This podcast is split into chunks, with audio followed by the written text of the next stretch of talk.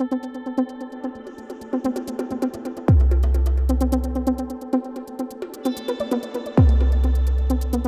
mémoire de la mémoire. Questions et témoignages post-impérieux.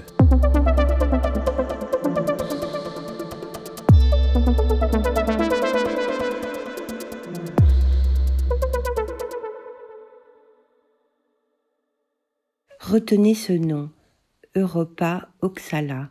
C'est le nom de l'exposition itinérante qui, entre 2021 et 2023, est passée par trois villes européennes, Lisbonne, Marseille et Tervuren. L'événement a présenté 60 œuvres, peintures, dessins, sculptures, films, photographies et installations de 21 artistes afro-européens qui d'une certaine manière travaillent à partir de leur héritage colonial en le questionnant, le défiant, en posant une problématique et au fond en ouvrant des perspectives alternatives à la notion même d'Europe. Les créations de ces artistes génèrent une réflexion unique et innovante sur le racisme, la décolonisation des arts, le rôle des femmes dans la société et la déconstruction de la pensée coloniale dans les espaces hétérogènes de l'Europe contemporaine. Certains de ces artistes seront avec nous dans En mémoire de la mémoire au cours des prochaines semaines. Mais avant cela, nous voulions savoir que représente une exposition pionnière comme Europa Oxala pour les domaines de l'art contemporain européen et de l'histoire de l'art ou même pour une compréhension renouvelée du monde contemporain? Antonio Pinto Ribeiro, chercheur des projets Mémoire et MAPS et commissaire de l'exposition Europa Oxala avec les artistes Aimé Mpan et Katia Cameli, nous a raconté l'aventure que fut la réalisation d'une exposition comme celle-ci et comment il a également cherché à répondre à ces questions. Bom, a história da, exposição Europa é um pouco longa, vou tentar fazer uma síntese. Uh, fazia parte de encargos. Uh, L'histoire de l'exposition Europa Oxalá est un peu longue. Je vais essayer de la résumer. Le cahier des charges du projet Mémoire prévoyait la réalisation d'une exposition. Outre un vaste ensemble d'articles, de livres et de conférences organisés au fil des années. Cependant, lorsque nous avons commencé à réfléchir sur cette exposition, le directeur de la Fondation Gulbenkian à Paris m'a également invité à faire une exposition en me donnant carte blanche pour la faire. Alors, après avoir discuté avec mes collègues du projet Mémoire, et notamment avec Margaride Calafat Ribeiro, qui était à la tête du groupe, je lui ai demandé si son invitation et la carte blanche pouvaient s'appliquer à une exposition dans le cadre du projet Mémoire, en partant des principes de cette même exposition. Tout le monde a accepté, mais bien sûr, tout le reste manquait, y compris les budgets et les espaces dans lesquels réaliser l'exposition. Car de mon point de vue, il était important que l'exposition eût une présence internationale en assurant l'association de plusieurs musées, autant que possible, des institutions liées au pays où nous avions fait l'essentiel du travail de recueil des œuvres du projet Mémoire. Et ce qui s'est passé, c'est que dû au fruit d'une longue expérience internationale, j'ai contacté le directeur du MUSEM à Marseille, qui a immédiatement accepté l'idée de réaliser l'exposition en tant que coproducteur, ce qui est naturellement fondamental pour la réalisation d'une exposition de cette ampleur. Et j'ai contacté le musée de l'Afrique, anciennement appelé Musée royal de l'Afrique centrale, à Tervunen, en Belgique.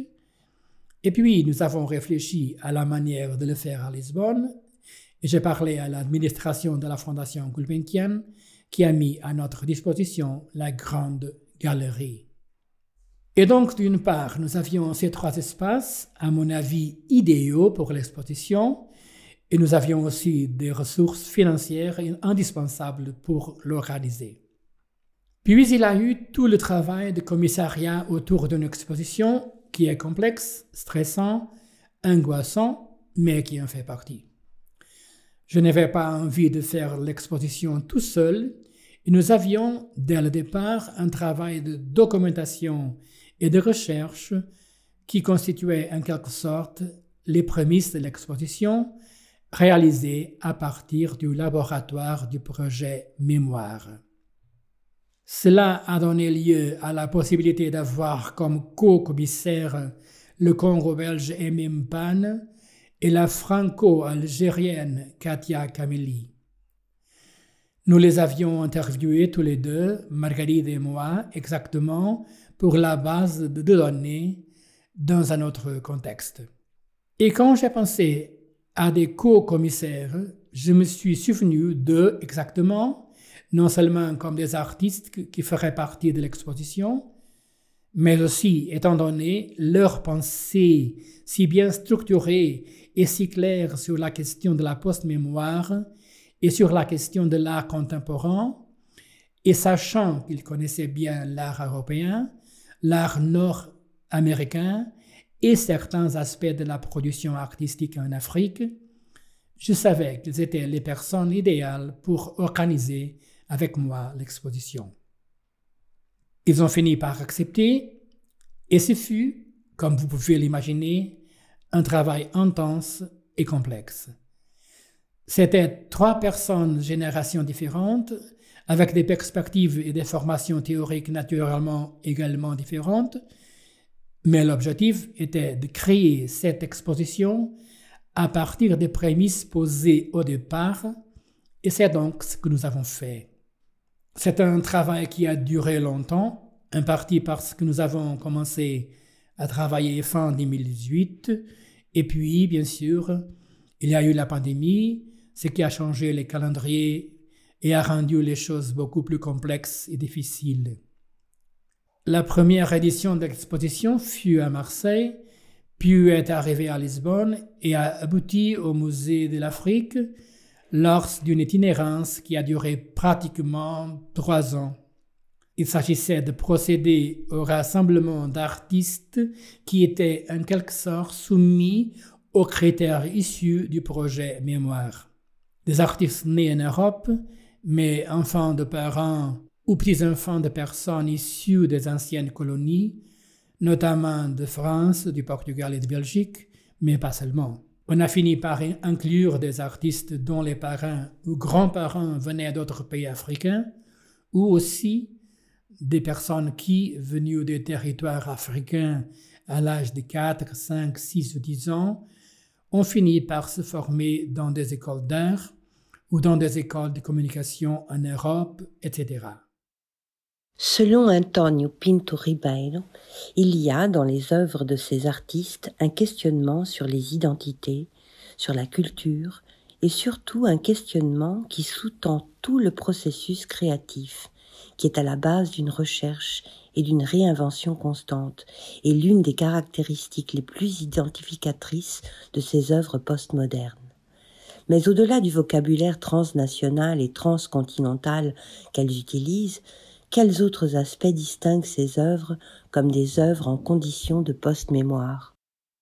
Eu que de forma bastante simples, uma obra da pós-memória é aquela que é realizada e apresentada. Je crois que d'une manière très simple, une œuvre de post-mémoire est un travail créé et présenté dans un contexte dans lequel la question des mémoires coloniales, avec leur traumatisme, leur violence, mais parfois aussi avec quelque chose de positif, est centrale. À savoir, par exemple, des traditions qui faisaient partie d'un certain contexte familial et qui, d'une certaine manière, ont également été héritées et, par conséquent, ne rachètent pas la violence présente, mais contribue également d'une certaine manière à la création d'une certaine œuvre dont le résultat est ce que nous finissons par connaître, voir ou recevoir dans un autre contexte spécifique. En énumérant la série de caractéristiques présentes dans cette production artistique, il est cependant impératif de reconnaître que beaucoup d'entre elles ne sont pas exclusives aux artistes aux antécédents coloniaux, ni liées à une expérience biographique strictement encadrée dans ce que nous avons défini comme post-mémoire coloniale. Le même chercheur nous dit aussi que le contexte de la production artistique, ce n'est pas l'Afrique ou l'art africain, mais la relation Europe-Afrique. Je me permets de faire deux commentaires pour éclaircir un aspect qui était important dans l'exposition. L'exposition, et je l'ai dit dès le début, n'est pas une exposition d'art africain, car l'art africain, pour l'instant, en lui-même, naît d'un contexte et est une conception totalement néocolonialiste, comme si l'art africain contemporain n'existait pas. La diversité et la richesse sont si grandes que la réduire à un seul modèle serait complètement abusif. D'un autre côté, il est également important de reconnaître qu'il y avait une dimension hybride dans les œuvres de cette exposition. D'une part, parce que la plupart de ces artistes se sont formés dans des écoles d'art européennes. Portugal, France, Danemark, Allemagne, etc. Ils ont donc appris ce que leurs collègues de ces pays ont appris. Ils ont eu la même formation, appris les mêmes techniques, les mêmes langages, en utilisant des supports très similaires. Et en entrant dans l'exposition, nous pouvions reconnaître qu'il s'agissait d'une exposition d'art contemporain du monde occidental. Puis il avait un autre aspect, une certaine étrangeté. Et de quoi venait cette étrangeté? Cela venait justement de ce qu'étaient les vestiges de souvenirs transmis par leurs parents ou grands-parents et qui étaient présents dans ces œuvres, que ce soit en termes de technique, en termes d'imagerie ou en termes de vestiges de récits de certaines philosophies africaines, ou encore en termes de matériaux. Et donc cette dimension hybride a joué sur ces deux aspects et je pense que ce fut, de mon point de vue, l'un des aspects les plus intéressants de l'exposition. C'était une exposition qui se situait entre, dans cet entre-deux, in-between comme Bab l'appelle actuellement. Certains des artistes que nous écouterons sur le podcast MAP dans les prochaines semaines se définissent également comme étant dans cette condition entre, entre les lieux, les cultures, les langues et même les manières de voir l'art, et cela a naturellement un impact sur leur production artistique, et en retour un impact sur la matérialisation de l'exposition Europa Oxala, et même bien au-delà, parce que cette exposition génère des conséquences, c'est-à-dire qu'elle ouvre d'autres possibilités artistiques, épistémologiques et politiques pour conceptualiser et décoloniser l'art européen. Antonio Pinto Ribeiro. As consequências da, da, da exposição, eu acho que serão. Je pense que les conséquences de cette exposition seront nombreuses. Certaines ont été immédiates, d'autres le seront à moyen terme, d'autres encore à long terme. En revanche, les conséquences varient selon les lieux qui a reçu l'exposition. Je crois que l'un des aspects immédiats à l'ouverture des expositions, des trois éditions, a été le fait que les gens se sont rendus compte qu'il y avait un groupe. Autrement dit, s'il existait un groupe d'artistes répartis dans toute l'Europe, la plupart d'entre eux faisaient déjà partie, en tout cas je vais dire un terme, du marché, du top, des artistes les plus importants d'Europe. Ils étaient d'une certaine manière perçus comme des individus isolés. Ils ne faisaient pas partie de groupes. Il y avait des groupes d'Algériens, comme on disait en France, puis il y avait des activistes belges. C'était un ensemble d'identifications qui n'étaient pas très précises d'une part, et qui d'une certaine manière ne rendait pas l'ampleur de ce qu'était le travail de ces gens d'autre part. Je vous rappelle que nous avons commencé par dresser une liste de 55 artistes jusqu'à atteindre 20. Ainsi, dans le seul domaine des arts visuels, il existe une grande production de ces artistes dans diverses régions d'Europe ou voyageant entre l'Europe et l'Afrique et l'Europe et les États-Unis. Ce que je crois être une contribution qui peut être apportée par ces artistes et éventuellement par l'exposition se situe dans le domaine de la décolonisation en Europe. Une partie du travail de ces artistes consiste à déconstruire la colonisation et le colonialisme présents en Europe et qui émergent chaque jour dans les médias, dans les écoles, les universités, dans les textes de nos collègues moins informés qui sont conscients mais qui n'y accordent pas d'importance, ce qui pourrait arriver à moyen terme.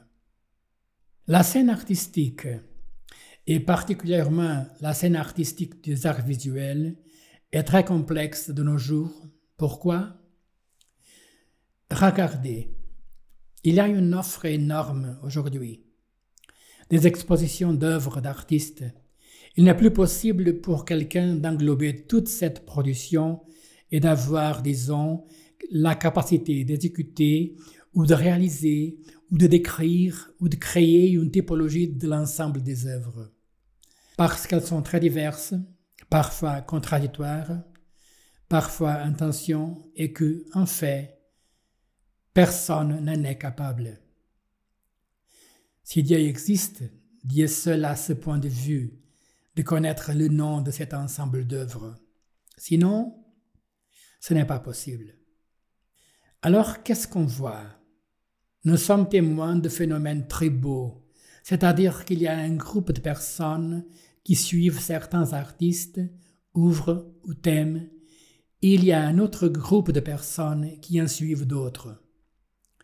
Ce n'est évidemment pas fermé, c'est-à-dire que ce ne sont pas des circuits fermés, ils s'infectent les uns aux autres, mais disons que leurs impacts ne sont pas mesurables en termes d'homogénéité de ces œuvres d'art en Europe. Elles auront des impacts différents selon les destinataires, selon les lieux, selon le territoire où elles sont exposées, selon les articles qui sont rédigés. Et donc, ce qui se passe, je crois, c'est que ces artistes et ces œuvres ont aujourd'hui une visibilité qu'ils n'avaient pas, sans vouloir nous vanter. Ils n'avaient pas avant l'exposition. C'est un aspect intéressant de mon point de vue. D'un autre côté, étant donné que cela s'est produit et étant donné qu'ils suivent leur chemin, il n'est pas non plus souhaitable qu'ils continuent à être associés exclusivement à des artistes qui produisent des œuvres en condition de post-mémoire, car sinon, nous créerions un ghetto, n'est-ce pas? Nous ne voulons pas échanger un ghetto contre un autre. Surtout parce que beaucoup de ces artistes dans certains cas, ont presque délibérément abandonné le thème ou la problématique, si cela est possible. Les cas les plus heureux et les plus intéressants sont ceux qui ont ajouté d'autres questions et d'autres problèmes. La question de l'écologie, la question de l'environnement, la question de la nativité, la question de l'alternative au système capitaliste, sont aujourd'hui les prémices de nombreuses œuvres en cours de production. D'un autre côté, nombre de ces artistes travaillent de plus en plus avec les nouvelles technologies de communication et les nouveaux logiciels qui apparaissent chaque jour. Nous sommes déjà, disons, dans un autre contexte qui aura certainement des conséquences dans quelques années. Ces impacts se mesurent également parmi les artistes qui ont participé à l'exposition, comme John K. Cobra, nom artistique de Roland Gunst. The exhibition uh, Europa Oxala as for me a platform where um, the curators created a possibility where several voices with several perspectives on nar- uh, could present perspectives and voices and narratives on the question of the experience of colonialism and the po- post-colonial world. And it is to me very important to bring a diversity of voices and and and, and disciplines disciplines and um, just to challenge the main discourses and narratives that are mostly presented in museum and and uh, art exhibitions. I think we got offered a lot of opportunity even to select our own works, where mostly in other exhibitions curators get to uh, decide more than the artists what is to them relevant and in what kind of way a museum wants to to um, position the, them the, itself towards the other compared to other museums they gave a huge liberty to the creators to present what is to them necessary to share. And in that way to have a genuine conversation between artists where they feel personally engaged and uh, having the agency to express uh, whatever they felt most relevant to express and not being going through a filter where they have less, less agency. John K. Cobra est né au Congo en 1977 dans une famille biculturelle et, à l'âge de 12 ans, a émigré en Belgique avec sa famille. Son vécu dans ce pays marque de manière indélébile sa création artistique, comme nous le verrons dans un épisode futur. Et même Pan, artiste visuel congo-belge et commissaire de l'exposition, a précisément travaillé sur les défis qu'Europa Oxala a apportés dans le contexte belge. Euh, moi, je trouvais que cette exposition était arrivée au moment opportun, au moment qu'il fallait. Quand Antoine m'a demandé, et puis c'est Antoine qui avait conçu tous les projets, je l'ai trouvé vraiment très ambitieux. Je l'ai trouvé vraiment un projet qu'il fallait absolument faire partie de ces projets. Je me suis dit, c'est un projet qui marquera l'histoire. Et moi, je trouvais, ma part, c'était plutôt les, comme je dis tout à l'heure, euh, moi je n'aime pas cette histoire de la culpabilité. Le projet a démarré à Marseille et puis à, Lisbonne. Mais c'est en Belgique que je trouve qu'il a eu beaucoup d'histoires euh, très lourdes. Elle s'est passée dans ce musée de Tervuren. Moi, l'expo, je l'ai conçu sous... Quand je, moi, je l'ai conçu, moi, comme ça, je voyais l'expo. C'était sous forme de silence. Puisqu'il y a eu trop de narrations, de plaintes, de une notion de culpabilité, il fallait raconter sur on nous a fait ceci, on nous a fait cela. Nous, on projetait, c'est comme si on proposait à partir des, des, des, des, des récits personnels, des vécus personnels, on raconte une réalité, notre réalité. On n'essaye pas de montrer l'Afrique comme la présente aujourd'hui, comme si toute l'histoire de l'Afrique s'arrêtait qu'à la colonisation. Et pourtant, moi, ce qui me plaisait, c'était de dézoomer la colonisation, de dézoomer cette histoire qu'on nous a tout le temps médiatisée, répétée, répétée, répétée. Moi, j'ai toujours dit, j'ai toujours posé cette question à l'envers. Est-ce que quand on parle de l'Europe, est-ce qu'on peut s'arrêter qu'à la première, deuxième guerre mondiale Non. L'Europe a toute une histoire, tout comme l'Afrique a toute une histoire. Et cette exposition, j'ai trouvé, elle traversait le temps elle ne se limitait pas qu'à la colonisation. C'est là où je, trouve que c'est vraiment très important. Et puis des artistes qu'on avait pris, on s'est focalisé sur l'art, l'art, l'art. Quand on arrivait, c'était l'art qui parlait de l'art dans un premier temps. Et puis des artistes avec leurs expériences personnelles. Donc euh, cet expo pour moi a eu beaucoup d'impact euh, en Belgique par rapport à ce que moi je m'entendais, puisque c'était vraiment comme un silence. Puisque moi le silence, par rapport à toutes les narrations qui, qui n'apportaient rien, ce silence devenait un langage fort. Et c'est avec les mots d'Aimé Mpan que, en mémoire de la mémoire, vous dites au revoir. Le programme d'aujourd'hui était basé sur des textes écrits par Antonio Pinto Ribeiro et Margarida Calafate Ribeiro pour ou pendant l'exposition Europa Oxala. Vous pouvez retrouver certaines de ces sources et suggestions de lecture dans la description qui accompagne cet épisode. Nous revenons la semaine prochaine. D'ici là, abonnez-vous au programme sur Apple Podcast, Spotify ou d'autres plateformes de podcast ou suivez-nous sur le site reimaginaraeurope.ces.uc.pt.